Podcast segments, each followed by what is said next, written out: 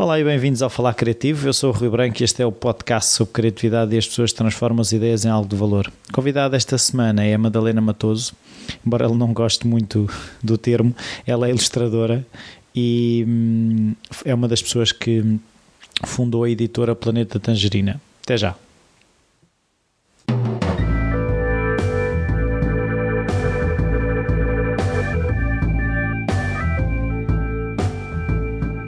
Olá Madalena. Olá. Muito obrigado por esta oportunidade. Obrigada. A, a primeira pergunta é se na tua infância a criatividade estava presente de alguma forma, se havia artistas na família, hábitos culturais, aquele familiar em genhocas, essas coisas. Uh, sim, bastante. Estava. hum, a criatividade. Quer dizer, eu acho que estava muito presente. Eu associo muito o fazer. Eu fazer coisas ou não ter nada para fazer. Acho que havia imenso esse tempo. Aborrecimento. aborrecimento. Sim, tinha um jardim e, e tenho assim uma memória que é de andar por lá assim completamente sem grandes planos e de inventar coisas para fazer. Depois, em termos mais de familiares, tinha um tio-avô da parte do meu pai que era pintor, mas que já tinha morrido quando eu nasci, mas era assim mais ou menos uma figura que se falava bastante. Uma tia minha também era pintora. Eh, E depois o que também tinha muito é a minha mãe organiza, eh, ela não trabalhava, estava connosco em casa e ia para lá, eh, iam lá para casa os nossos vizinhos e amigos e toda a gente e ela punha assim uma mesa muito grande e nós passávamos a tarde toda a desenhar e a fazer coisas.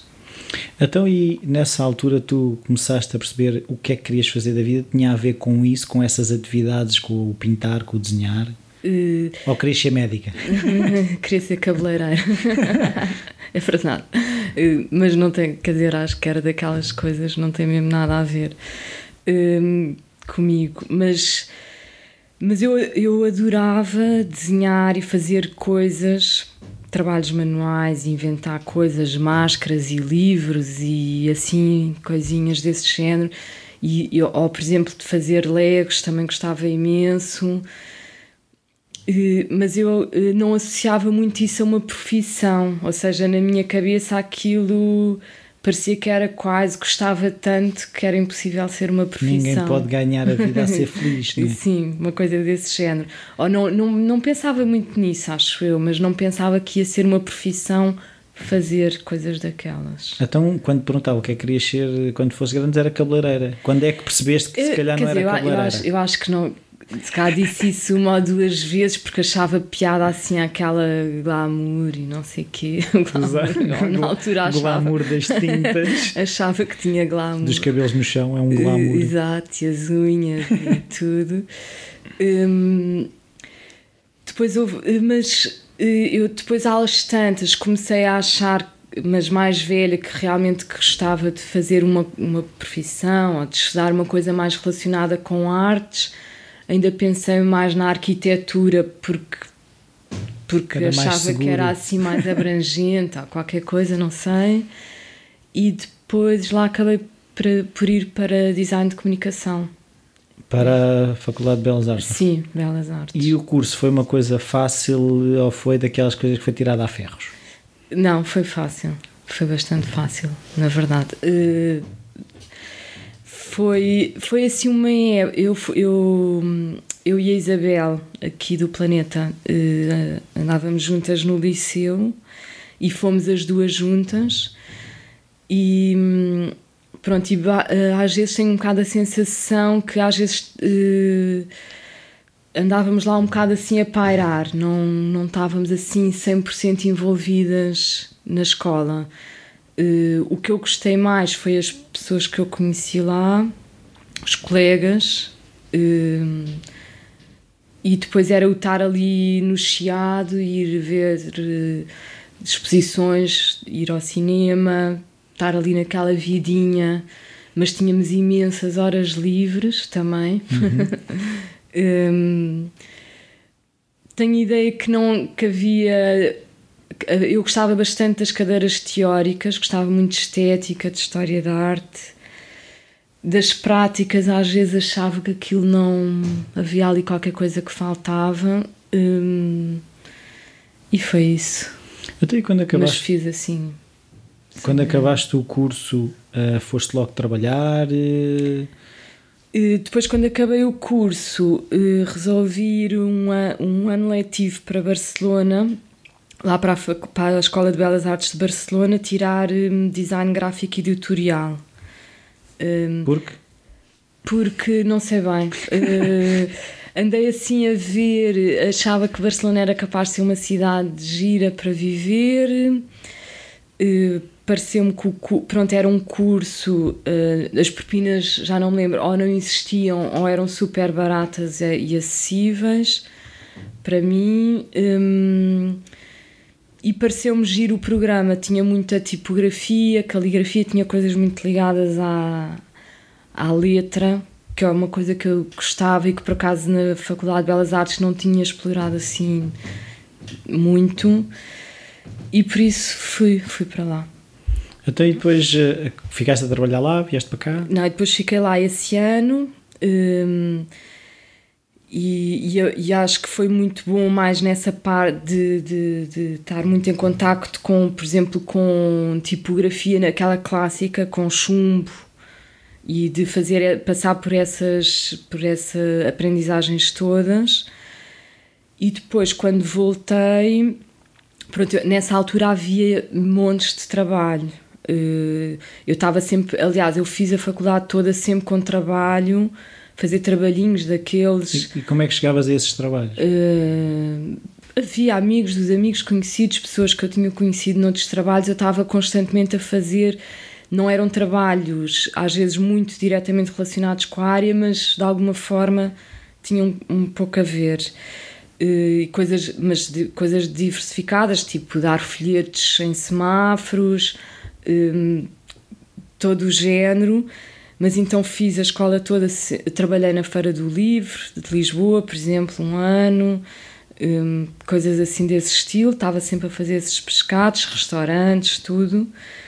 E depois, quando voltei de Barcelona, também continuava a ter trabalhos desses, mas depois aí comecei à procura de uma coisa mais na área uh, do design gráfico e fui parar um ateliê que era o Coyote Designers, que era assim um ateliê pequenino. Uh, foi através de uma rapariga que eu tinha conhecido em Barcelona. Pronto, e depois estive lá uh, durante um ano. E depois acabei por sair para vir eh, trabalhar com o Planeta Tangerina. Então, como é que foi? É assim, eu já falei um bocadinho com e o depois... Bernardo, uh, mas a questão de. É a tua, ou seja, a visão a nunca será, visão. não sim, será sim. bem a mesma. Eh, não, mas é, Como é que foi esse é encontro? parecida. Estive a ouvir a conversa do Bernardo e, e é, é semelhante porque nós, portanto, já nos conhecíamos todos eh, mas na altura a seguir à escola, à faculdade, estávamos todos, cada um a fazer as suas coisas, mas como havia muitos desses tais trabalhos que iam aparecendo, como podíamos fazer como freelancer, e às vezes juntávamos-nos e fazíamos trabalhos. Alguns já mais na área de ilustração, outros menos, mas íamos fazendo assim coisitas desse género. E, e então eu estava nesse ateliê de design mas depois uh, houve esse, essa proposta de uma agência onde a Isabel estava a trabalhar na altura de irmos fazer uma revista semanal. E, e, pronto, e cada um deixou os trabalhos que estava a fazer, achámos que, Valia a pena. Que podia valer a pena. Eh, eu acho que também na altura também não havia nada daquela insegurança nem nada, ou seja, uma pessoa largava um trabalho assim. E arranjava outro tropeçava sem, quase. Sim, sem, sem remorsos nenhum, sem, sem problema nenhum. Vamos lá ver o que é que isto vai dar e, depois logo se vê.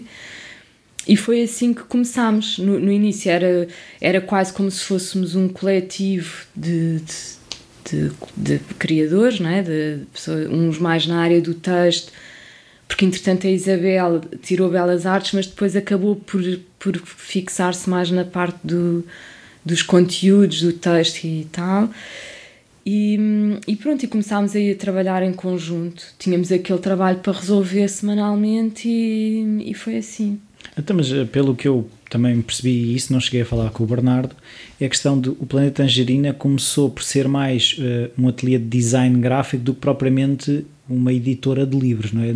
E atende ilustração, mas não era se calhar o forte.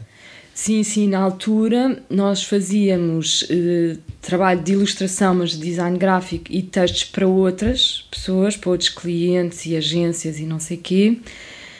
E depois houve uma altura, já estávamos nisto há uns anos, já estávamos nisto para aí há seis anos ou assim, e andávamos com. E os trabalhos que nós fazíamos eram tudo coisas muito efêmeras, ou revistas, ou programas que é aquele género, uma pessoa abre e passado uma semana está no lixo. Efêmeras, tanto em termos de vida para o leitor, como, como para, para nós, que eram tudo coisas muito rápidas de resolver. Havia sempre aquela coisa de numa semana fazer uma revista, e, e por isso andava-nos a apetecer fazer coisas com mais tempo que depois ficassem também mais tempo, que tivessem uma vida mais longa. E ao mesmo tempo, eu acho que isso talvez tenha sido a coisa mais importante, apetecia-nos fazer uma coisa com toda a liberdade, ou seja, eh, sempre que trabalhávamos com, com um cliente havia sempre muito aquele tipo de conversa de ah, esta cor não é para crianças, este esta Mas já havia muito, ou seja, já havia muito trabalho para crianças, era isso? Acabou por acontecer um bocado, eh, não, é, não foi nada premeditado, mas como essa revista que nós começámos a fazer era para crianças, depois os trabalhos que começaram a aparecer começaram a associar-vos a isso. Começaram a, a ser um bocado dentro dessa área. E assim a coisa foi, foi acontecendo. Não, nunca houve assim nenhum plano até, mas até como é que os livros surgem? Ou seja, tipo algum. Epá, isto se calhar dá a ver um livro. Não, depois, quer dizer, eu acho que houve essa, houve essa vontade de fazer uma coisa exatamente como queríamos. Eu acho que até foi quase mais isso. Um, e experimentar, porque quando tu estás a trabalhar com uma editora e a editora diz: Olha, eu acho que esta capa não vai funcionar, mesmo que tu estejas muito seguro Sim. Quer dizer, não, o dinheiro não é teu, não podes arriscar, não é? Claro. E então. E eu acho que nenhum de nós é muito bom a convencer os outros de que as nossas ideias é que são melhores. Não são vendedores. E, e, perdemos muito rapidamente a paciência e fazemos o que as pessoas nos, nos pedem. Acho que temos esse defeito. Mas então acabámos por compensar isso um, fazendo um livro, livros exatamente como nós achávamos que como nós queríamos, pronto, e era pagos com o nosso dinheiro, por isso se a coisa corresse mal, paciência. Paciência. é como quem diz, não é? Sim, era, nós na altura, com esses tais trabalhos mais de trabalho de ateliê, estávamos a ganhar algum dinheiro, então resolvemos, em vez de comprar carros e telemóveis e não sei o quê, começar, resolvemos fazer os livros e ver o que é que acontecia. E correu bem. E foi, como é que eu dizer, rápido, eh, eh, foi esperançoso, senão é que às vezes há aquela coisa de uma pessoa deitar a semente e aquilo demorar e há assim um vazio e a gente espera. Como é que Sim. se lida com esse tempo entre o lançar a semente e começar a ver aquilo a sair da terra? Então é? aquilo foi, foi, primeiro nós fizemos um livro que na verdade só fizemos 200 exemplares e que era uma coisa para oferecer a clientes e amigos e não sei quê, que era assim, funcionava quase como um portfólio. Mas depois apercebemos que ficava tão caro por cada exemplar que no ano seguinte, ou seja, só passado um ano, resolvemos fazer uma tiragem de 3 mil que não fazíamos ideia do que era, nem quanto se era muito, se era pouco. ocupava, nem como é que se distribuía, zero. Um dia tínhamos à nossa porta um metro e meio cúbico de livros e, e ficámos com aquilo nas mãos. E, mas por acaso esse chamava-se um livro para todos os dias ainda também não era uma coisa nada pensada, também não era propriamente para crianças, nem para adultos. Pronto, era assim um livro ilustrado, mas não tinha assim muito. Uh, um objetivo um em ter, sim, nunca, nunca, nunca houve, às vezes isso até foram coisas que surgiram depois, mas então com esse começámos a pegar nos livros e a ir às livrarias tinha que os despachar, não é? E, e, íamos nós, a primeira foi a Galileu em Cascais, por acaso, e o senhor chegámos lá com os livros e ele disse: Agora tem. Ah, mas isso precisa de uma guia de consignação E nós, ah, é, então, mas como é que é? E lá vão ali à papelaria comprar um livrinho. Uh, e pronto, e nós fizemos a nossa primeira guia de consignação, deixámos lá cinco e depois aí começámos a ir deixando nos sítios, mas era uma coisa que era um livro aqui, outra lá. Depois que tentámos, conseguimos arranjar um distribuidor, mas na verdade a coisa era para nós completamente um era uma coisa completamente que não, não marginal em relação ao nosso trabalho, tanto que nós depois durante dois anos não fizemos mais nenhum livro porque nem sequer tínhamos tempo e o, que é depois, em dois, no fim de 2006, exato, já quase 2007, é que resolvemos mesmo obrigar-nos a marcar um prazo e a fazer três livros ao mesmo tempo. E aí aconteceu uma coisa que foi, foi um flop total e, e um que correu muito bem. Dois, um, um médio, um muito bem e um flop total. Um, Pronto, eu, eu acho que se tivessem sido todos o flop total, se calhar depois não tínhamos continuado. Claro. Uh, depois, com o que correu muito bem, uh, deu-nos assim. Quer dizer, começámos a ver que a coisa pelo menos era viável, ou que pelo menos não. E já tinha uma métrica, íamos... tipo, por ali não é. Quer dizer, não, por acaso eu acho que não funcionou nesse sentido, até antes pelo contrário, mas mas quer dizer, funcionou talvez mais no sentido de, ok, Uh, uh, se calhar há, há uns que não correm tão bem, mas há outros que correm melhor e que equilibra. equilibra. Mas em todo o caso, mesmo esse tal flop foi flop em termos de vendas, um, era assim quase cómico, porque nós íamos, por exemplo, para uma feira e e um que era o Pedro Pai, que acho que o Bernardo também falou, vendia, por exemplo, sei lá, 20, 30 e o outro zero. E, mas ao mesmo tempo acabou por não, ser, não sendo nada um livro de boas vendas em, em livraria, acabou por ser um livro que, que depois de, originou muitas outras coisas. Por exemplo, houve uma eh, uma companhia de teatro que depois fez um projeto com aquilo, depois houve outra companhia mais ligada à música e não sei o que que também fez um, um projeto com aquilo. Depois, quer dizer, acabou por, por ser um livro que valeu a pena por, outros, por outras razões. Mas para vocês nunca foi um flop.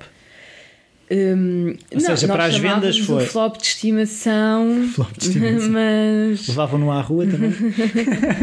Sim, levávamos a passear, depois ele voltava um, mas eu acho que. No, mas esse e outros, porque depois, entretanto, houve outros que ainda começaram a ser mais flops. Um, conseguiram ganhar esse? Que conseguiram ganhar. Um, eu acho que em todo o caso nunca houve nenhum livro que uma pessoa que tivéssemos dito, ok, este foi mesmo. É para esquecer. Não devíamos ter feito. No, da minha parte, pelo menos, eu não, não sei, não, nunca falámos assim muito sobre isto, mas eu acho que da parte deles também não. não mesmo aqueles que não vendem nada, um, eu pelo menos gostei imenso de os ter feito. Isso é que conta, eu começo a ver a coisa assim. Aquilo que eu queria perceber é, depois desse uh, episódio triplo, é? do flop uhum. do assim assim e do sucesso, houve pressa de fazer mais ou de digerir isto, ver como é que isto despacha, como é que é ou não? Eh, não, não houve assim propriamente pressa, porque, porque eu acho que na verdade não, a coisa foi acontecendo toda muito, um bocado atabalhoada no, naquele sentido de, de não havia nada um objetivos, era assim um bocado as coisas iam acontecendo, mas havia vontade e, e eu acho que havia um bocado a convicção que, que havia lugar para aqueles livros, ou seja, que não era um bocado que, que, ainda havia coisas que se podiam dizer e que ainda havia muita coisa que se podia experimentar e por isso estávamos com imensa vontade por causa disso, porque nos apetecia experimentar coisas. E, mas em todo o caso era sempre um projeto muito paralelo em relação ao nosso trabalho do dia a dia. E então tínhamos que de vez em quando obrigar-nos a ok, bora lá fazer um livro, senão nunca mais. Não fazemos outro. Andávamos sempre a dar resposta àqueles prazos de ateliê, não é? Aquela sim, coisa é, é para, para ontem, não sei o quê, nananã. E, isso acabava por ser muito absorvente e então uh, depois eu penso que no, como é que foi? No, no segundo ano eu acho que fizemos dois livros ou três outra vez, já não tenho bem E esses já correram melhor?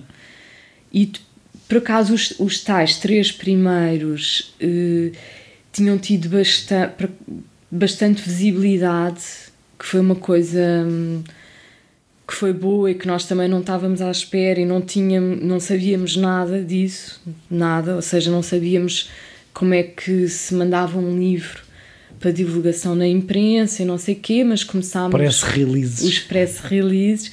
Começámos a, a ver nos jornais as pessoas que se interessavam mais pela área e mandávamos. E por acaso os livros tiveram bastante boa aceitação por parte da imprensa e de e de algumas pessoas as pessoas começaram iam falando dos livros.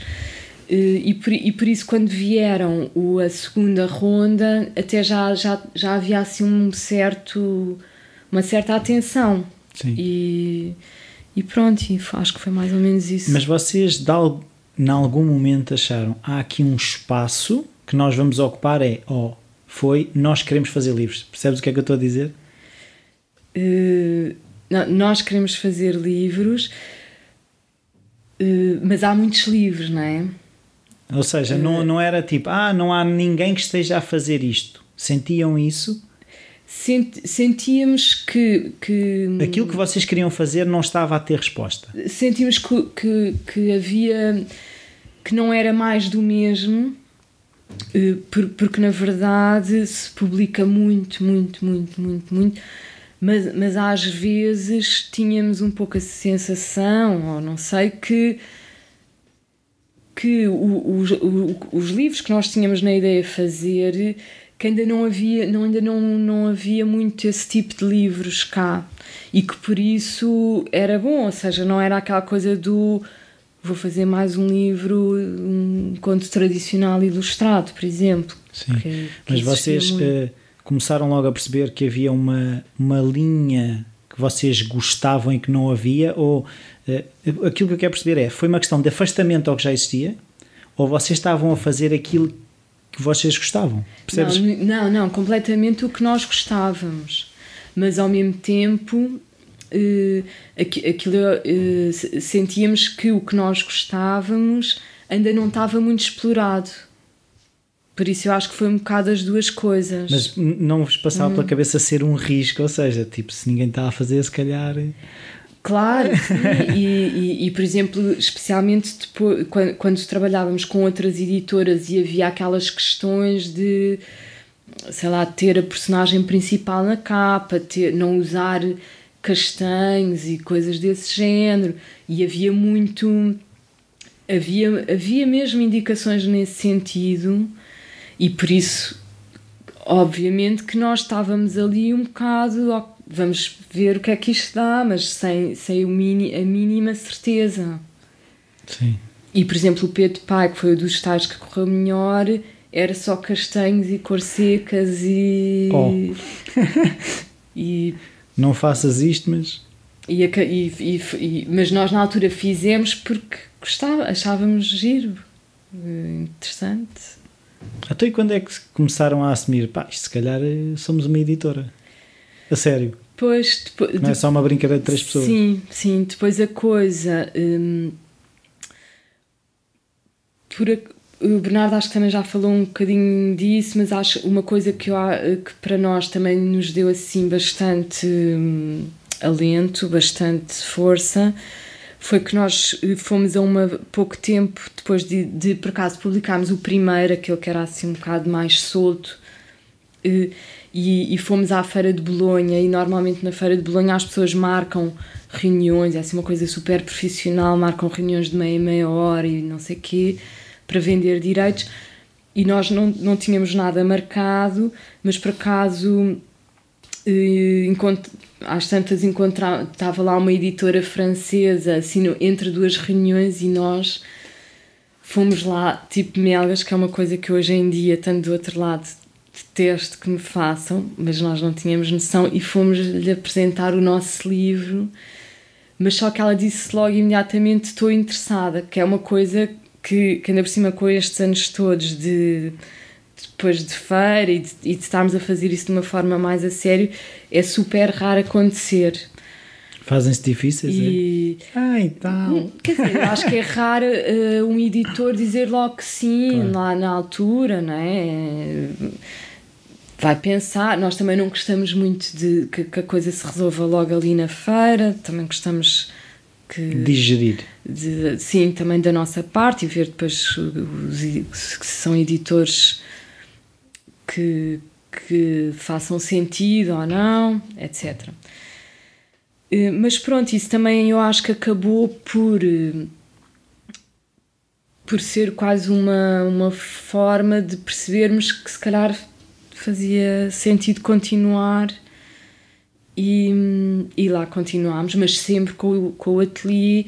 Eu acho que o ateliê para, para mim também na altura tinha muito interesse que era no fundo o ateliê que nos pagava as contas e a editora não tá, nós não estávamos dependentes do dinheiro que vinha da editora, dava-nos muito mais liberdade para fazer flops à vontade e, usar e, castanho usar castanho fazer coisas com pouco assim um bocado fora mas o, o, o, essa liberdade para mim foi, foi muito importante ou seja, não tínhamos que estar a fazer ok, agora temos que fazer um livro que venda, porque não era senão, vida ou morte. Porque senão não, não conseguimos aguentar o ateliê, não conseguimos pagar as contas, isso nunca, nunca tivemos nessa posição. Sim, mas aquilo que eu também consigo agora ver é. Tu disseste tivemos alguma sorte dessa ida, mas vocês decidiram ir a Bolonha. Porquê é que vocês decidiram ir a Bolonha? Pois, nós na verdade eu já lá tinha ido, já lá tinha ido com a Isabel, nós quando estávamos na faculdade, acho eu, sim, fomos lá, fomos lá uma vez ou duas. Visita de estudo no autocarro, mas, não? não? Não, íamos as duas e íamos ver coisas. Não falávamos com ninguém, era completamente... Porque às vezes há pessoas que vão a Bolonha mostrar portfólios, ilustradores, mas, mas nós tínhamos um bocado uh, de timidez em relação a isso mas íamos só ver mas coisas. Tu, mas isso era uma coisa que eu por acaso queria saber. Tu achavas ilustrador ou designer? No meio disso tudo? Uh, ah, de, quer dizer, não, não, não fazia muita fronteira. Hum, ou seja, se perguntavam o que é que tu, o que é, tipo, tu és o quê? Nunca sabia, nunca sabia. Punha tipo. Sou Madalena, então. Eu acho que nos recibos verdes era outros artistas. Era o que é. Outros artistas. Porque nem sequer havia nem designer, nem ilustradora. E ilustradora também não, não gosto muito. Porque já agora? Porquê é que não gostas disso? Não sei, acho. Ah, não, não adoro a palavra. Acho, não gosto muito. O que é que tu associas então? De ilustradora. Uh, associo, quer dizer, pronto, Claro que nós depois estamos sempre a dizer que ser ilustrador não é isso, mas associo às vezes muito a alguém que está, hum, está a tentar explicar por desenhos o ponto de vista de outra pessoa. É, compor o ramalhete. Que, que era um bocado o que eram os ilustradores a certa altura. Havia um texto né? e depois havia ali uma coisa que representava. Sim, eles não, não tinham, nem sequer tinham que pensar, era só tentar explicar melhor o que o autor queria dizer. Então, o que é que é para ti aquilo que tu fazes? Ou seja, não é ilustração? Porque se tu estás a dizer que ser ilustrador havia um bocado essa ideia de, de um separatismo, não é? Quase ou... Sim, havia um, sim, havia havia, entretanto eu acho que as coisas mudaram muito nesse aspecto e, e, e por exemplo, hoje em dia para mim o, o fazer desenhos que vão estar num livro ou seja, o ilustrar, porque é mais curto. Um, tem outro, é, é quase como um trabalho de, de equipa, não é? É um trabalho Sim. de equipa com o autor e, e eu também estou com o cérebro no on e também, também tenho um ponto de vista e também mas é mais quase uma dupla estão as duas pessoas a criar um conjunto, um objeto e, e não tanto uh, uma. A representar o que a outra pensou. Sim. Não é? Sim. Então, já agora vamos entrar por aí. Como é que é o teu processo de desenhares para livros? O meu processo é. Hum, já tenho, tenho, uh, tenho algumas situações diferentes, porque já tive, uh, por exemplo, alguns projetos que têm aquele clássico, tenho um texto e vou começar a fazer as ilustrações, e depois já houve uns outros em que foram projetos que tinham muito pouco texto ou que tinham ou que não tinham texto nenhum e que nesse caso eram projetos que estava eu mais ou menos a, a inventar. Um, no caso de uh, os que eu tenho feito mais são os contexto. Uh, normalmente eu recebo, pronto, às vezes já houve uma ideia prévia ou então não. Por exemplo, no caso dos textos que vêm da Isabel, ela dá-me o texto, muitas vezes um, nós até já sabemos mais ou menos o formato ou em, ou em, em que é que aquilo vai encaixar, uh, porque para nós também é uma coisa que uh, nós falamos muito da liberdade a fazer as coisas e não sei o quê, mas uma coisa que também é importante é termos sempre os custos super controlados para, para também podermos ter essa liberdade de, de fazer as coisas como queremos, mas mas os custos de produção estão sempre bastante controlados. E então às vezes já sabemos que o livro vai ter X páginas, que vai ser do formato tal, para depois se poder juntar a outro e a produção sair mais barata, por exemplo. E então eu, eu tendo esses dois princípios, hum, começo, começo a fazer eh, rabiscos assim muito maus, assim muito só de, quase de exploração? de perceber um bocado de ter ideias e de perceber como é que como é que a página vai funcionar. Hum, e depois depois começa a, a fazer as ilustrações mais a sério. Pronto normalmente é um trabalho que é super hum, solitário. Às vezes as pessoas pensam que como nós estamos aqui todos no mesmo espaço estão sempre na galhofa. estamos sempre com em cima do ombro do outro a ver o que ele está a fazer e não sei o quê. E não eu, eu para perceber se um livro vai funcionar eu preciso no mínimo de fazer quase o livro todo. E ou pelo menos não sei sete imagens assim um bom conjunto porque às vezes há uma imagem que até pode ser muito gira e não sei o quê, mas que depois no conjunto não funciona tão bem, ou manter aquele registro depois torna-se um bocado seca, um bocado repetitivo. Então eu preciso de criar umas quantas já mais ou menos finalizadas. Normalmente depois eu trabalho sempre em paralelo ou quase em simultâneo o design gráfico e a ilustração. Pronto, se, se os conseguirmos separar, não é? Sim. Hum, então vou fazendo logo e depois quando já tenho esse conjunto, então aí mostramo, mostro uh, ao resto, à Isabel, ao Bernardo, à Yara, ao João, etc. E, e depois aí já há mais esse esse diálogo, começarmos ali um bocado a discutir as coisas, se uhum. estão a uhum. funcionar, se não estão. Uh, e depois a partir daí uh, passo dou continuidade ao que já foi começado.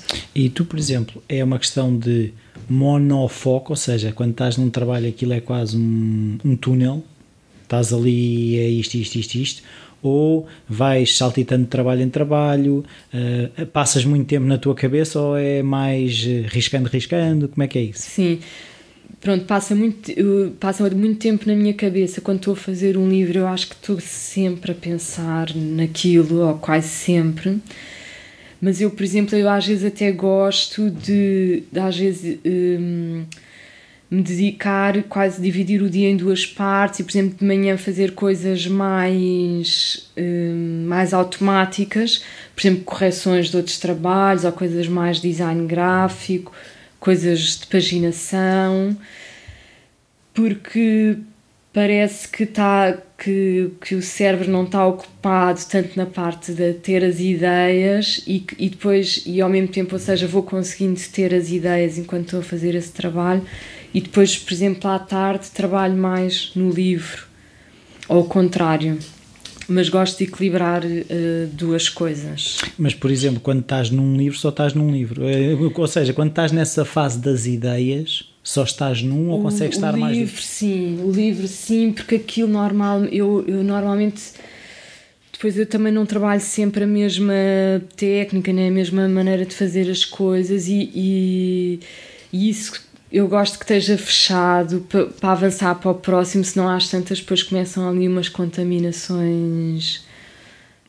Eu, que, pode já ter acontecido, mas é muito, muito raro eu estar em dois livros ao mesmo tempo, nem me lembro. Sim. Ou e, seja, preciso de acabar um e depois começar o outro. E tu estabeleces esses prazos, ou seja, como é que os, esses prazos são definidos para saíres de um, entrares no outro? Hum, Aqui no planeta tem a coisa boa que é nós definimos os tais prazos para nós, mas nós muitas vezes uh, esquecemos tudo o que foi combinado e não cumprimos o que estava combinado. E, e já aconteceu, eh, por exemplo, projetos que estavam. Eu, eu, o ano passado, durante o verão, tive o verão todo a fazer um livro e que chegámos a, ao fim, estava praticamente feito.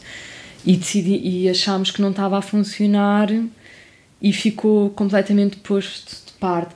Era um livro que nós já tínhamos mandado a sinopse para as livrarias e a divulgação.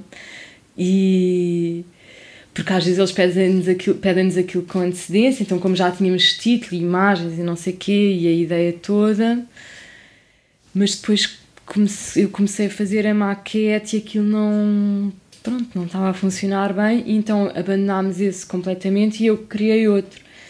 Mas há esta flexibilidade isso acontecer e, por exemplo, eu cada vez estou a demorar mais tempo a fazer as coisas, acho que cada vez, em vez de ser mais fácil, é mais difícil. E, por exemplo, este em que eu estou a trabalhar agora também já ando para aí na terceira versão, e sempre a pegar e a abandonar e também já devia ter saído e não saiu. Mas aqui eu acho que há um bocado a filosofia de ok, se não está bom para sair espera-se o tempo que for preciso. Mas vives bem com isso? Vivo, mas eu gosto de ter prazo e eu acho que nós todos em, em geral funcionamos bem com isso porque achamos uh, que às vezes isso nos obriga a fechar co e, e eu acho que os livros também, na verdade, quando começaram, também teve muito a ver com isso, que, que às vezes tu fazes experiência e o ela ficar na gaveta fica na gaveta e depois, por um lado, era bom para nós ser uma experiência uma exploração a céu aberto. Coisa. Pronto, ok, uhum. tá, é a experiência, mas está aqui acabada para as outras pessoas também verem e, e ficar ali de alguma forma acabada. E por isso os prazos acho que é, são importantes nesse sentido.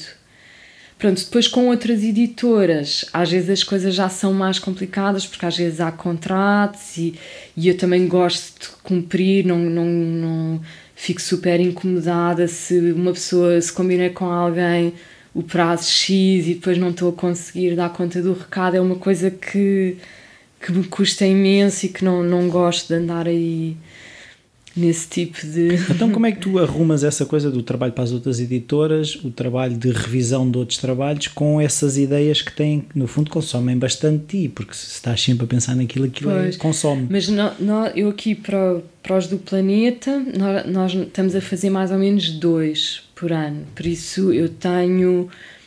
Uh, tenho momentos de pausa, ou seja, eu não estou seis meses a trabalhar num livro, quer dizer, às vezes até estou, mas salteado.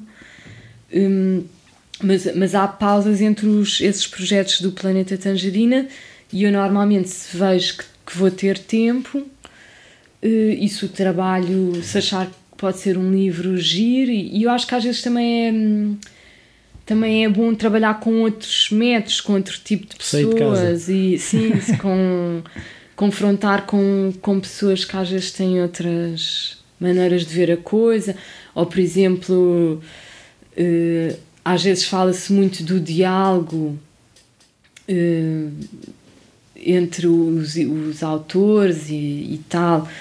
às vezes também acho piada não, nem sequer conhecer o, o autor, uh, também acho que, que é uma experiência diferente. E pronto, e basicamente vou, vou tentando gerir isso. Vejo que, que tenho tempo. E, e, por exemplo, tu, na tua opinião, tipo, uh, dois, três, quatro, cinco livros, o que é que é um ano que tu sentes? Epá, este ano rendeu. Um, eu para mim fazer, fazer dois para o planeta e dois para fora já é demais. Já? Já. Eu este ano vou fazer isso, até se calhar vou fazer cinco no total. Mas, mas, houve, mas pronto, isso, as coisas depois foram-se todas acumulando agora nesta fase porque se eu tivesse me portado bem já tinha despachado este que estou a fazer, então já estava, já tinha mais tempo para fazer os outros, mas pronto, fui, fui achando que ia conseguir e acho que agora se vão concentrar, e, mas vou, vou ter que me concentrar imenso e começar a.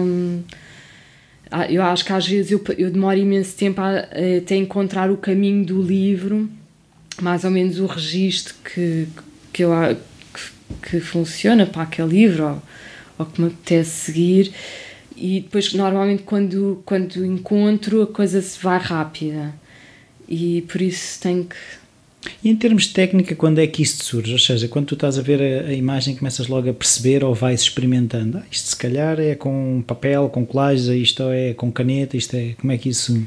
Não, eu vou experimentando muito, muito, muito, muito. Hum, Não vem das ideias, ou seja, é uma questão de a técnica é mais experimentação, é isso?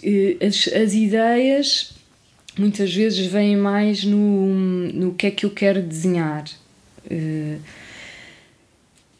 por exemplo, faz conta uma árvore. E depois como é que eu a vou fazer, isso é que vem muito da experimentação. E e às vezes ando aqui a saltitar, parece uma barata tonta porque venho aqui para esta sala que é onde eu faço mais coisas de colagens e assim, e depois não estou a, a gostar, e depois salto para outra sala e vou para o computador, depois volto para aqui, depois ando um bocado ali, e às vezes começo a achar que aquilo não vai dar em lado nenhum, e depois de repente qualquer coisa acontece que que acho que pode ser um caminho giro para aquele livro e depois a partir daí a coisa rola assim. E, e já percebeste se tentas de alguma forma equilibrar computador, não computador? Não, não procuro equilibrar. Eu... Ou se sentes que de alguma forma, quando acaba um trabalho de computador, é pá, agora se calhar apetece mais. Sim, sim, isso acho que acontece. E, e depois eu, eu, as coisas que gosto muito de fazer hum, também de experimentar coisas e agora tenho feito muitas coisas com stencil e mas às vezes depois aquilo tem duas partes, ou seja, tem partes muita parte feita à mão com papéis e coisas muito plásticas com tintas e essas coisas todas. Depois às vezes passo para o computador e começo a trabalhar também a partir daí mas não sei, mas eu acho que na cabeça aquilo parece que vem tudo do mesmo lado, embora depois o, a ferramenta vai mudando. Mas eu acho que, não sei, a forma das coisas irem encaixando, eu associo sempre, parece que vêm todas do mesmo lado. Eu também eu já perguntei ao Bernardo, mas agora também queria ver a tua, a, a, a tua relação com os prémios. Como é que, como é que, como é que lidas com eles? se é, como eu perguntei ao Bernardo, se é Yuppie, hooray, se é, ah, fixe e tal, mas... Uh, não, aquilo que ele disse da cerimónia, acho que os que não têm cerimónia são melhores. Uh, mas. Nem para o croquete? Uh, não, não muito, por acaso. os, pré, os prémios. os prémios são coisas um bocado estranhas porque. Hum, eu sinceramente já recebi vários prémios que eu acho que, que não merecia nada, isto é verdade. E por outro lado, fico contente, claro. Às vezes os prémios acabam por como, como para nós, entretanto, a venda dos direitos acabou por, por tornar muito, uma coisa muito importante aqui dentro os prémios é aquela frasinha no catálogo que se calhar dá um incentivo Ganhou o prémio, não sei o quê. extra, dá uma confiança extra a um editor que se calhar está na dúvida entre um livro ou outro. E pronto, tem essa parte. Depois, claro, eh, houve uns que fiquei mesmo super contente no início, houve um, houve um que fiquei assim mesmo muito, muito contente. E hum, depois houve outros que foi esquisito porque achei que não merecia. uh, ou achava que já tinha feito outros livros. Bem melhores que, que não tinham ganho melhores, nada. E assim, coisas desse estilo. E. Mas é giro. Mas é uma coisa que eu ainda não percebi, não, não, não conheço o meio. Esses prémios. Uh, concorre-se ou são essas entidades que andam à procura de livros? Depende. Hum, cá, cá, na verdade, para nós, neste momento, pronto, há, há, há, aquele tipo de prémios que é primeiro livro e assim, que já não dá para concorrer. E depois, normalmente, os que há do Prémio Nacional de Ilustração e também há agora um da Sociedade Portuguesa de Autores, eu acho que, na verdade, que eu me lembro depois havia o Book Taylor que também tinha, tinha uns prémios, eu acho que já não tem. Uh, pronto, normalmente nós mandamos os livros. Chega àquela altura do ano, mandamos os livros todos que fizemos nesse ano. Para ver o que é que pega. E sim, pronto, porque como editora, claro. não é? Uh, claro. É, é um trabalho que se deve fazer. Faz sim. parte de, hum, do papel da editora fazer isso, não é? E depois Pronto, pois, por exemplo, às vezes há aqueles prémios que uma pessoa tem que pagar para concorrer, nós esses não, não, não fazemos, que achamos um Pagar para concorrer é. Sim, é há, há vários. E, e pronto, e depois, depois, às vezes há uns que, que nem sabíamos que existiam e que acontece. De repente que, ganham. Que acontece criar e de alguma forma depois nós estamos lá no meio, não sei. Eu, quando andei a fazer uh, um bocado de pesquisa para falar contigo, faço sempre, encontrei um livro uh, que tu fizeste as ilustrações e eu, e eu gostava de falar um bocado naquele livro e um bocado de ter a tua perspectiva, porque eu achei aquilo. Uh, muito interessante e ao mesmo tempo provocador e queria perceber qual é que foi a tua relação que foi nunca vi uma bicicleta e os patos não me largam Sim. e no site estavam lá está, estão lá três perguntas é o que é mais importante quantas maneiras há de aprender e para que serve a escola uhum. Qual é que é o feedback que, é que vocês têm tido do livro e qual é que foi a tua relação pensar nisto? Porque tu ao desenhar tens que pensar nisto, nestas questões. Uhum. O que é que é mais importante e quantas maneiras há de aprender e para que é que serve a escola? Então, como é que foi recebido? Mal. Muito, muito mal. Esse é também um Não dos, é didático, Esse é um dos nossos flops de estimação que eu gosto muito. E e nós pensamos muito aqui no, aqui no Planeta Tangerina, muitas vezes estamos sempre a conversar sobre esses temas e a escola uh, é um dos nossos. Para que serve a escola, não é? Dos nossos temas de eleição, porque há muitas vezes vamos a escolas e, e pronto, e às vezes vemos coisas muito boas, outras vezes vemos coisas muito más. E e, e fazia-nos um, um bocadinho de confusão que às vezes eh, esse livro às está centrado que às vezes os miúdos, a escola está muito centrada nas aprendizagens, eh, por exemplo, e agora da matemática e do português e não sei quê, e que às vezes havia pouco espaço para passearem na rua, não fazerem nada, verem as coisas que estão à volta deles, pensarem só sobre as coisas, mas sem ser essa aprendizagem tão burocrática. Não, a questão é que, é eu tenho pensado nisso e a questão é está focado no ensino e não no aprender. Sim, sim. A escola é, está no lado do professor, está no lado de ensinar. E, e, por exemplo, hoje em dia ensinam como escrever um texto e explicam que começas por fazer a introdução, apresentar as personagens, aquilo é quase como uma receita, como uma receita de um bolo. E, ou, por exemplo, eu sei que uma das metas de um dos anos, não sei se é do segundo ou não sei, do primeiro ciclo, é ler um texto de não sei quantas palavras em menos do que 30 segundos ou em menos de um, de um minuto.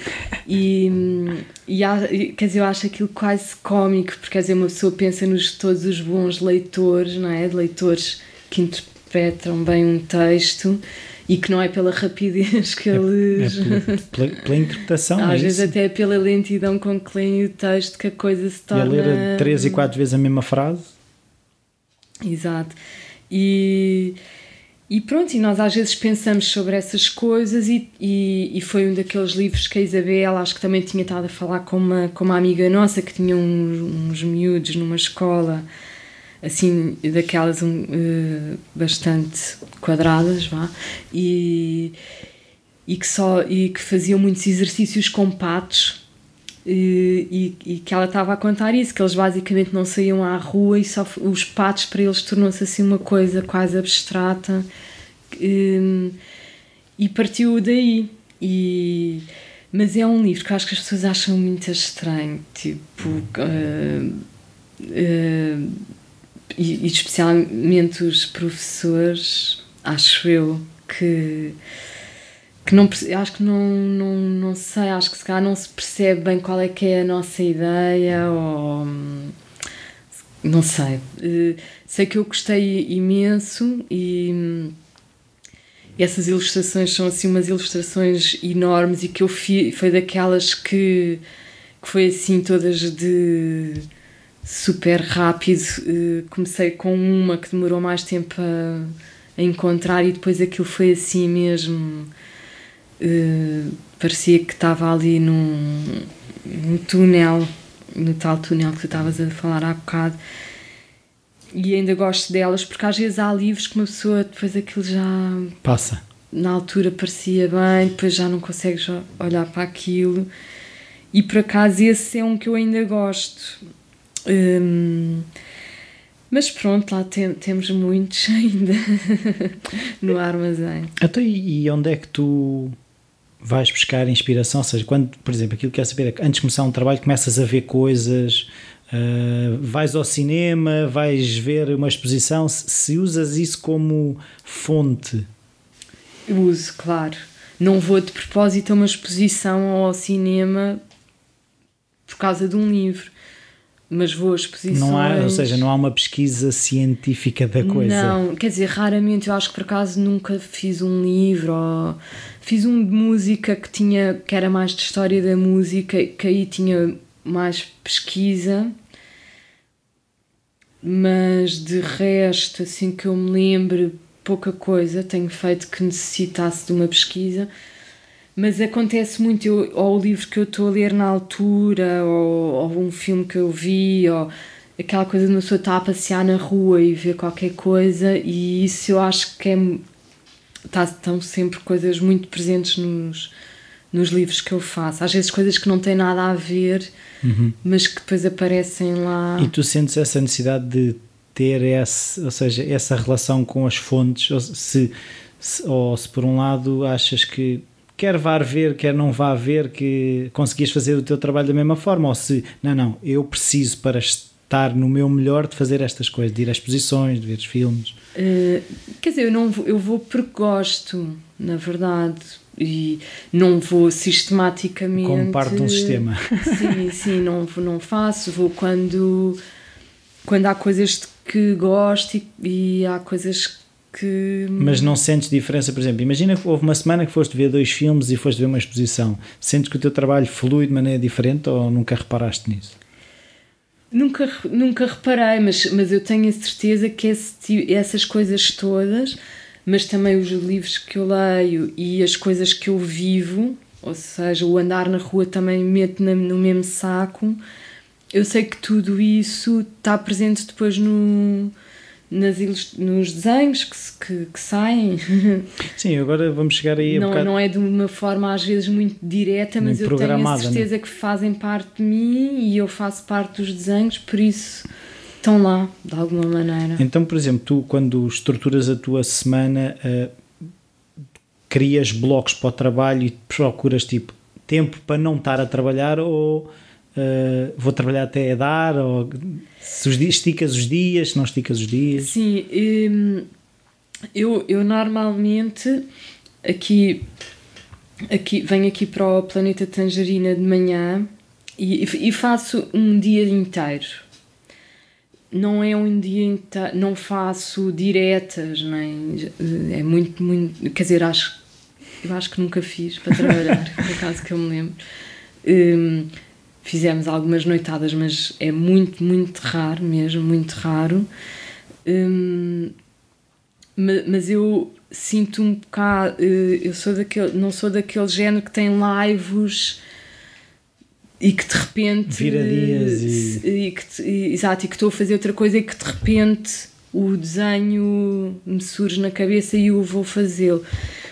Tenho, eh, mas sei que ando ali às vezes um, à volta de temas ou de assuntos ou de desenhos, à volta, à volta, à volta, depois aquilo não, não sai nada, ou não sai nada que eu goste, e depois de repente lá sai qualquer coisa, eh, ou tem de sair às vezes e, e sai. E às vezes tenho noção que não é perfeito, ou que não sei, que ainda gostava de ter mais tempo mas que depois, se tivesse, ficava eternamente ali no, na busca.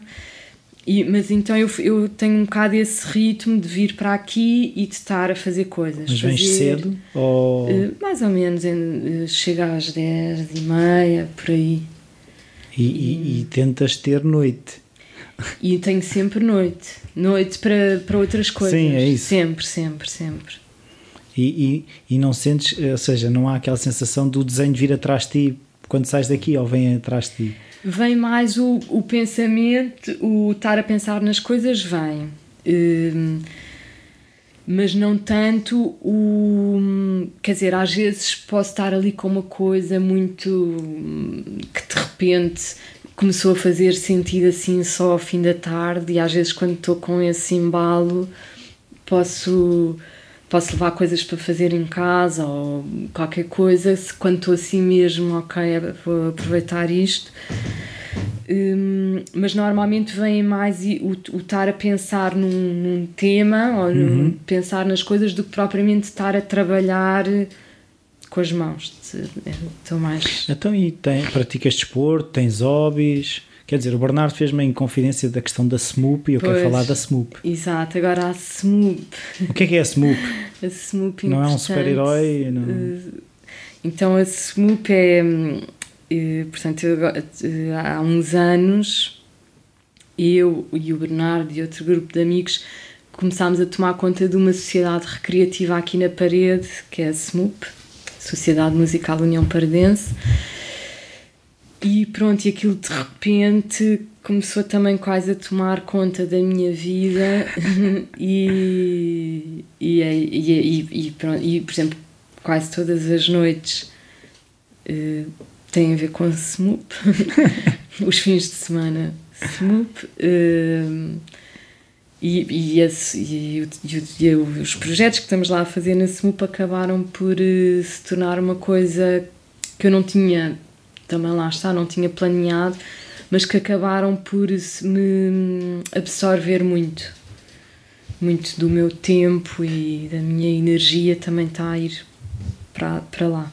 Então, mas o que, é que, o que é que a SMUP faz e o que é que tu fazes nessa SMUP? Sim, então a SMUP eh, era uma sociedade recreativa daquelas clássicas que tinha hum, snooker e café no piso 1 e no piso 0 tem um salão um salão de baile daqueles com um palco assim muito giro, tinha uma banda filarmónica. E, e nós, esse tal grupo de amigos, estávamos com vontade de, de no fundo aproveitar aquele espaço que é assim um espaço hum, muito bonito e muito versátil, muito pronto, que apetece mesmo fazer lá coisas. E tínhamos pena que aquilo não tivesse assim a ser muito aproveitado.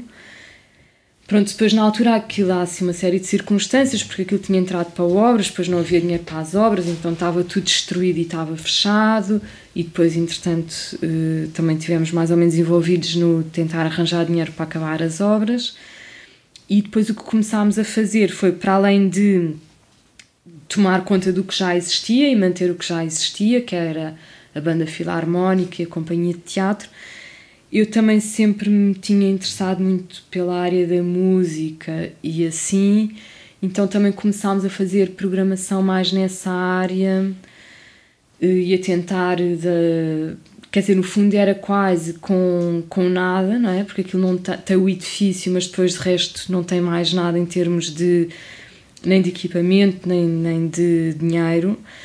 Começar a ser quase um ponto de encontro de pessoas que querem fazer coisas e começámos a tentar que isso fosse possível e fazer as coisas acontecer. E um bocado nós concentrando ali amigos que também lhes apetece fazer coisas, lhes apetece experimentar e que lhes apetece tocar e que lhes apetece uh, pôr qualquer coisa em prática, fazer um workshop ou não sei o quê. E então essa rede começou toda uh, a funcionar um, e as coisas começaram a acontecer. E, e, e pronto, e, e, tem sido muito bom, acho eu, para mim, eu tenho gostado imenso. Mas tu fazes o que? Programação? Como é que, ou seja, o que é que essas eu, atividades quando, sim, são programadas aquilo, ou é, vai aquilo, acontecendo? Aquilo tinha, tinha uns pelouros que fazem parte mesmo dos estatutos e então eu fiquei com o pelouro do teatro, eh, porque na verdade não havia nenhum cultural mais abrangente, não havia nenhum de novos projetos, não havia nenhum de comunicação, mas depois o que eu comecei a fazer foi isso. Eh, depois eu e o Bernardo também fazíamos os que fazemos, os cartazes para lá e eh, esse material todo gráfico. E depois comecei a tomar conta do calendário, o que implicava começar a gerir eh, disponibilidades da sala e tal. Depois, como também temos aqui um horário mais flexível. Às vezes havia certas coisas que vinham ter a mim sem saber bem como e ia fazendo. Hum, pronto, e depois a coisa foi, foi acontecendo e está a acontecer, e, e, mas eu acho que, é, acho que é um projeto muito giro e que, e que, vale, e que eu gosto imenso de estar envolvida. Então, mas agora eu queria perceber o que é que tu vês para aquilo, uh, ou seja, qual é que é a visão que tu tens para aquilo, porque nós normalmente quando desenvolvemos uma coisa é porque acreditamos em alguma coisa. Pois, quer dizer, eu acredito, uh, o que também acho que aconteceu foi, nós uh, aqui na, nesta zona, toda a gente vai fazer coisas a Lisboa, vais ao cinema a Lisboa, vais ver concertos a Lisboa, e é um bocado o toque e foz, chegas lá, voltas. E, e por um lado, apetecia-me estar mais num sítio em que, que fosse uma coisa mais de continuidade, que as pessoas fossem lá, mas que se fossem conhecendo e criando projetos em conjunto e conversando sobre as coisas. Depois, o que também começou a acontecer, Lisboa, eh, aconteceu aquilo de ficar invadido de turistas e e eu, e eu, que é uma coisa que eu me aflige um bocado, aquela coisa de tu ires a Lisboa e estão os tuk-tuks e não sei quê, e, e eu sinto que estou num parque de diversões e já não, já não me sinto bem ali. E, e eu acho que então foi assim tudo uma série de coisas que estavam a acontecer eh, que nos apetecia ter um sítio mais perto e que, e que os grupos pudessem ter mais continuidade, que, que, que houvesse mais tro uma troca de ideias e de experiências mais contínua e que não fosse aquilo de ser uma sala de concertos em que num dia estão cá os, as pessoas que gostam de, deste, desta metal. banda e amanhã estão os que gostam da outra e que se calhar nem falam entre eles e, e eu apetecia-me ter um espaço que, que, funcionasse mais quase uma como, tertúlia sim, que tenha tertúlia, não, não, não, não, não, não organizamos muito tertúlias. Eh, então, como é que vocês promovem esse, esses cruzamentos? Não é? Que essa é a vossa intenção. Pois, depois o que, o, o que foi acontecendo é que as pessoas se foram juntando, pessoas que também viviam perto e que também tinham projetos que estavam com vontade de fazer coisas acontecer, então eh, foi engraçado, porque se calhar ninguém eh, no fundo estávamos todos com as mesmas vontades sem falarmos muito uns com os outros. E depois, quando começou a haver aquele espaço em que as pessoas podiam ir lá propor projetos, fazer residências, eh, fazer coisas que misturam coisas mais das artes com coisas mais de, de música, com outro tipo de, de áreas e que se calhar estão todas ali a trabalhar em conjunto e, foi, e pronto, e foi muito giro. Eu, eu acho que tenho muito essa tendência de gostar muito de, de fazer coisas com outras pessoas. Do coletivo. Sim, sim, acho que tenho. Apesar de depois a trabalhar, sou muito, muito sozinha. Gosto Se calhar é um yin e yang, não é? Talvez. gosto dos projetos de fazer em conjunto. Depois vou fazer as minhas coisas e, e por exemplo, não passaria pela cabeça fazer um cartaz a, a meias, acho eu. Uh, mas, mas a parte de pensar nas coisas, gosto muito de pensar com outras pessoas e, e, e também de misturar áreas, também pessoas mais da biologia também estão muito envolvidas. E, que é estudar bicho? Sim, estudar bicho, sim. Desenhar bicho, estudar bicho. Lá na SMUP? Sim, sim. Engraçado. Sim, por exemplo, fizemos uma oficina para miúdos, que foi durante uma semana em que era com uma bióloga marinha, com duas escultoras, e que no fundo essas duas áreas estavam ali quase como se fossem duas maneiras de olhar para a mesma coisa. Muito giro. E foi giro. Olha, então agora vamos começar a, a terminar. Uh, eu queria te fazer perguntas relativamente simples, acho eu. A primeira é: quando tu pensas alguém de sucesso, quem é que é a primeira pessoa que te vem à cabeça? Ui. Ai, não, não faço ideia. Hum... Quer dizer, acho que tenho aquela coisa parva imediata de pensar tipo num ator qualquer de Hollywood, mas isso é logo o que me vem à cabeça. Uh, mas depois, se pensar um bocado, quer dizer, o que para mim é bom eu acho que o, o, sucesso tem muito a ver com o que tu defines como objetivo. Por isso mesmo é que eu faço a pergunta.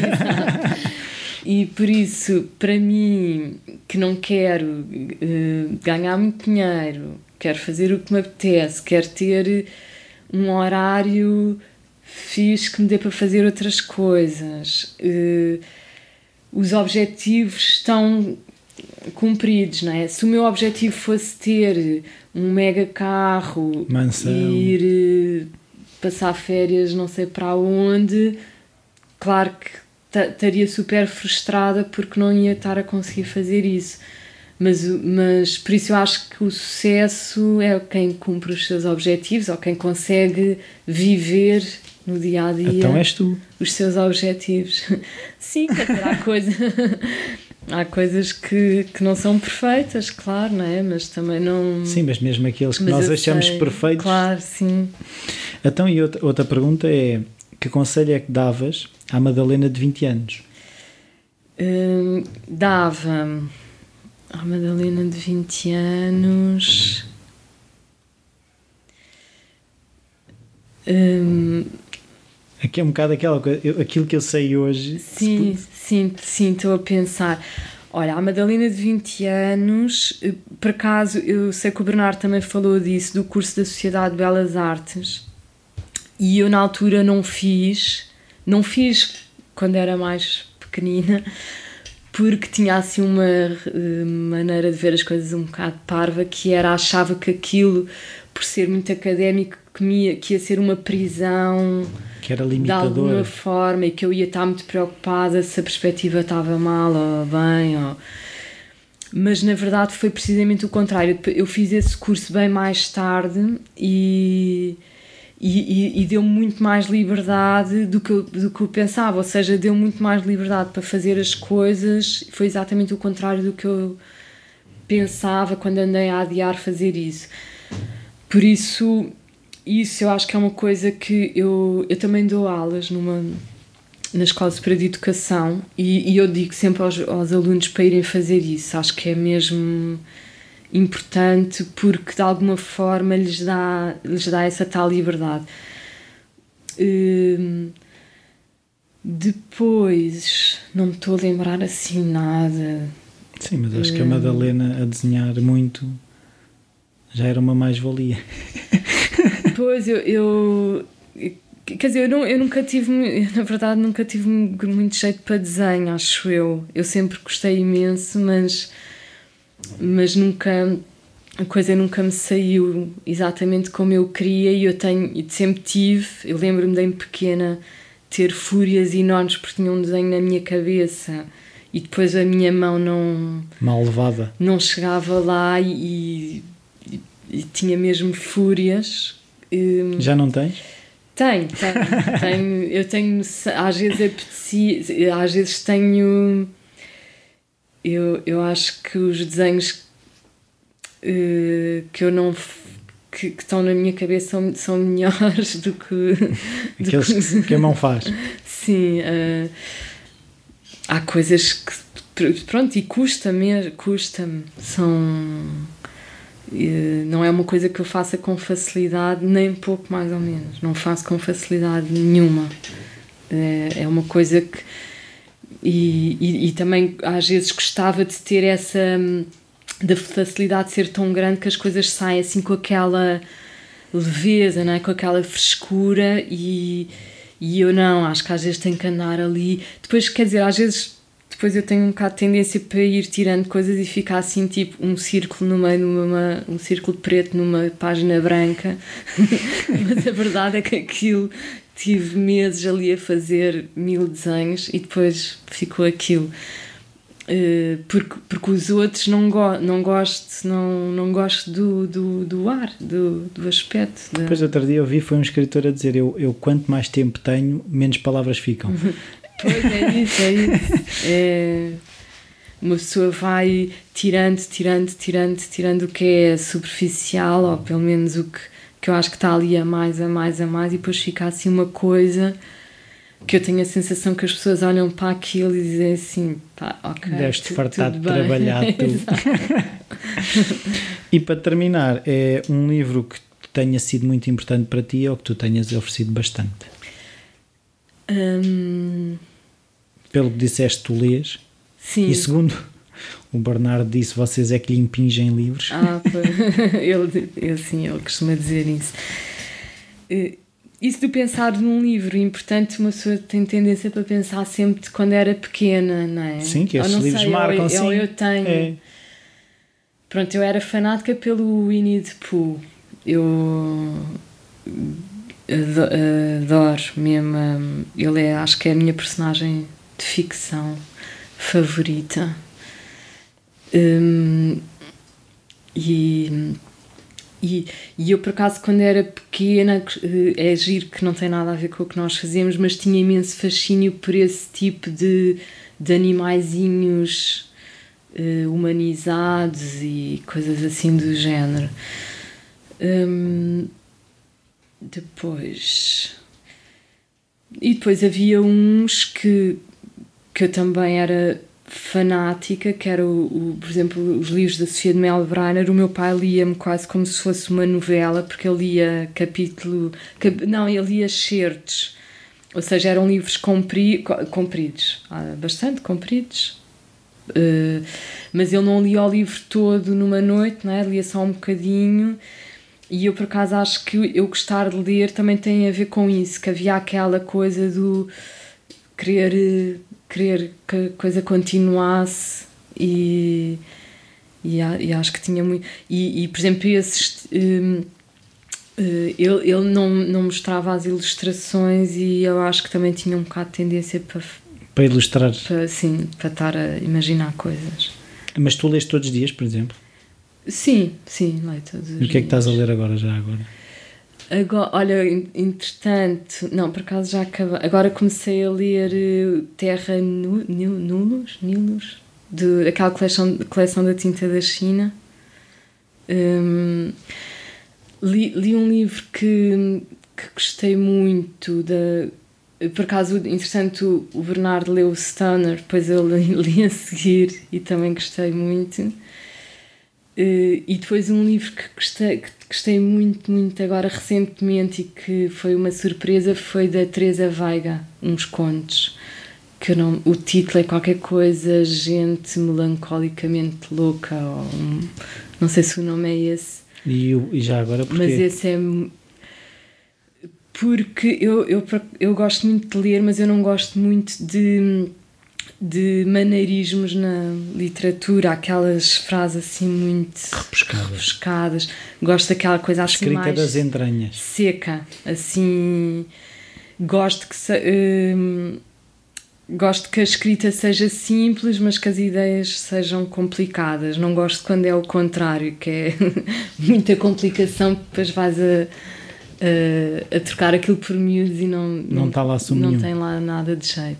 E, e por isso ela, eu, ela escreve de uma forma assim muito pouco hum, floreada. Sim, muito. E depois eu achei incrível porque aquilo, uma pessoa está a ler o primeiro parágrafo e tu estás só com poucas palavras, tu estás naquele ambiente, naquela família, assim, aquelas palavrinhas-chave que de repente já viste o filme todo e, e, e, achei isso assim mesmo, uau, incrível. Porque eu sei que ela tinha outros livros e, e que não era assim. Uh, que havia pessoas que gostavam muito do que ela fazia, mas que não era assim aquela escritora que toda a gente fala e não sei quê. E, entretanto, a Tinta da China resolveu editar um livro dela e eu pronto, por acaso peguei nele e, e agora quero ver os outros, claro. Olha, Madalena, muito obrigado. Obrigada. Foi um prazer estar aqui à conversa contigo. Igualmente. Até à próxima. Até à próxima.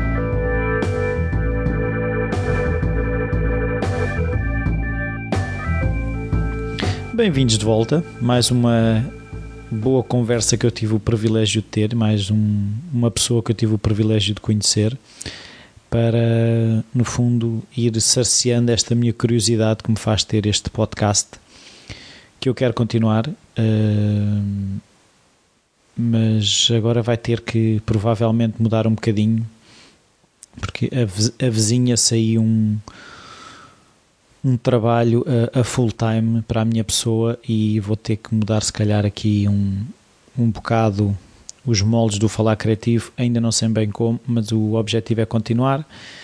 Um, as reflexões foram para a newsletter. Quem quiser saber uh, que reflexões foram essas, podem sempre subscrever a newsletter, ir ao site e subscrever. Qualquer dúvida, sugestão, o e-mail rui.falarcreativo.com está sempre disponível. Uh, se puderem fazer as avaliações e as críticas no iTunes ajuda o Falar Criativo a chegar a mais pessoas. Falar do Falar Criativos com os vossos amigos, se dizerem, olha, há um, há um rapazinho que anda para aí com um microfone atrás das pessoas a perguntar-lhe eh, porque é que elas fazem o que fazem e como é que fazem. Esta semana é tudo, para a semana cá estarei com mais um episódio. Até para a semana.